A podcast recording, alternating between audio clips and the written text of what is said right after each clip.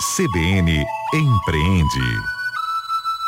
Hoje é terça-feira, dia de CBN Empreende, dia da nossa conversa com o colunista, o economista e empreendedor Bruno Assunção. E hoje a gente fala sobre ideias. Bruno, bom dia para você nessa virada de ano. Muitos empreendedores vão começar a planejar já novas estratégias de vendas, de produtos, melhorias. O que fazer então quando muitas ideias acabam surgindo aí na cabeça do empreendedor? Bom dia, Fernando, e bom dia para todos que estão agora ligados na CBN. Essa é uma característica muito comum de grandes empreendedores, viu, Fernando? A capacidade de ter ideias, na verdade, é o grande propulsor das inovações nos negócios. Sem essas grandes ideias, sem as ideias, né?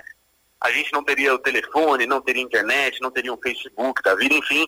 É, tudo que a gente tem hoje surgiu de alguém tendo uma ideia e executando essa ideia, né? Geralmente os empreendedores, Fernando, é, não conseguem nem dormir à noite, sabe aquele, aquele momento que você deita na cama e você começa a ter muitas ideias, parece que a cabeça começa a trabalhar, faz todo sentido uma vez que uh, o momento do ócio, né, de, de acalmar a mente, de, depois de um grande dia de trabalho, né, acaba é, favorecendo para que a gente tenha muitas ideias.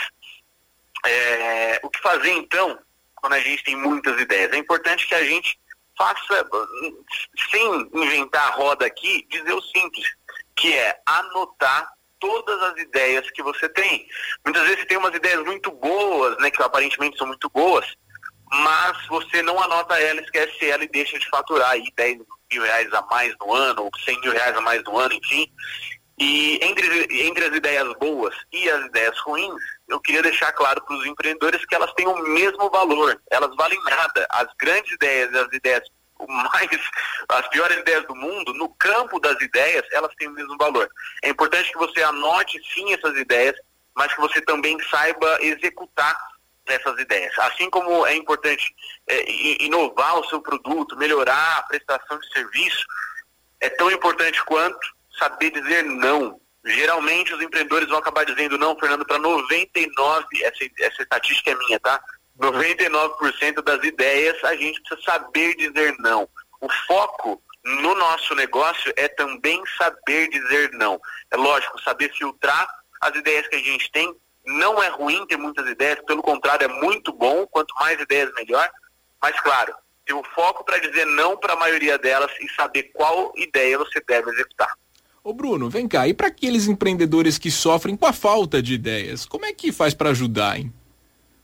Eu falaria para o Fernando, é bom ser amigo de quem tem muita ideia. Mas na verdade, brin brincadeiras à parte, né? Eu acho que se colocar na, na, na posição de cliente, para quem não tem ideia é, sobre o que melhorar no seu próprio negócio, se coloca na posição de cliente do seu próprio produto. Elenca num papel ali o que, que você, usando o seu produto ou serviço, o que, que você acha que poderia melhorar.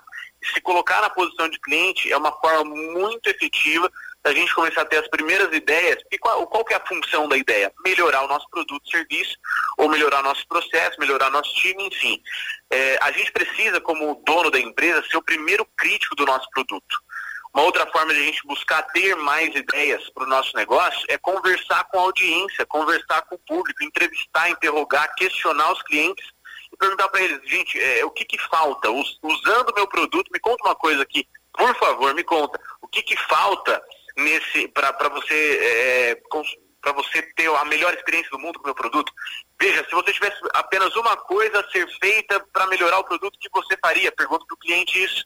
O que, que você não gosta no meu produto? Tem que ter culhão, né? Para perguntar, fazer esse tipo de pergunta para os clientes. Então, a partir das respostas dos clientes, a gente reúne essas informações e começa a filtrar por aquilo que seja mais viável para o nosso negócio. Imagina, Fernando, que eu vim da mochila e alguém fala assim para mim, olha, a sua mochila se tivesse um foguetinho ali que me levasse de um lugar para o outro, lógico, é uma ideia, é o que falta muitas vezes na cabeça do cliente, mas a gente tem que saber filtrar aquilo que é viável para o nosso negócio.